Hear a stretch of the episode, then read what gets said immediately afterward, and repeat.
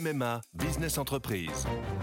Sandrine, qui dirige une entreprise de conseil, a pris une décision. Oui, cette année, c'est décidé pour ma vie pro et ma vie perso, c'est MMA. Pardon, mais ce ne sont pas les mêmes besoins. Pas les mêmes besoins, mais le même agent MMA qui me connaît bien. Disponible et à 5 minutes de chez moi, je sais que je peux compter sur lui.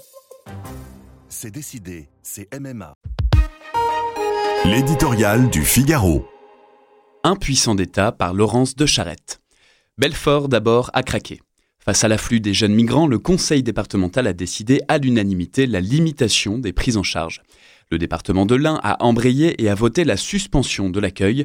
Le Jura, la Vienne, les uns après les autres, les départements se cabrent. La réalité, plaide-t-il, ne rentre tout simplement plus dans les cases où l'on espérerait la ranger. Partout, l'aide sociale à l'enfance est submergée, sommée d'assumer, malgré elle, les conséquences d'une immigration incontrôlée. Les élus locaux, c'est dire leur désarroi, le savent bien. Leurs motions, si sensées soient-elles, n'ont pas de valeur juridique. Mais comment sauver de l'embolie un système à bout de souffle sans réduire la pression qui pèse sur ses épaules? À l'évidence, le flot des mineurs non accompagnés sans cesse plus important ébranle les fondements d'une structure détournée de ses missions premières.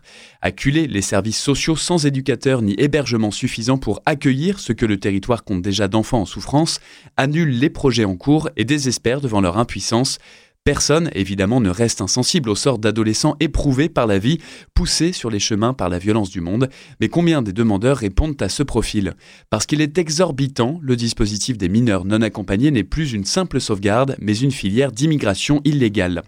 Comment un régime qui rend son bénéficiaire inexpulsable offre une prise en charge matérielle et l'obtention d'un titre de séjour quasiment automatique au moment de la majorité, puis le bénéfice du regroupement familial n'attiserait-il pas les convoitises et la fraude?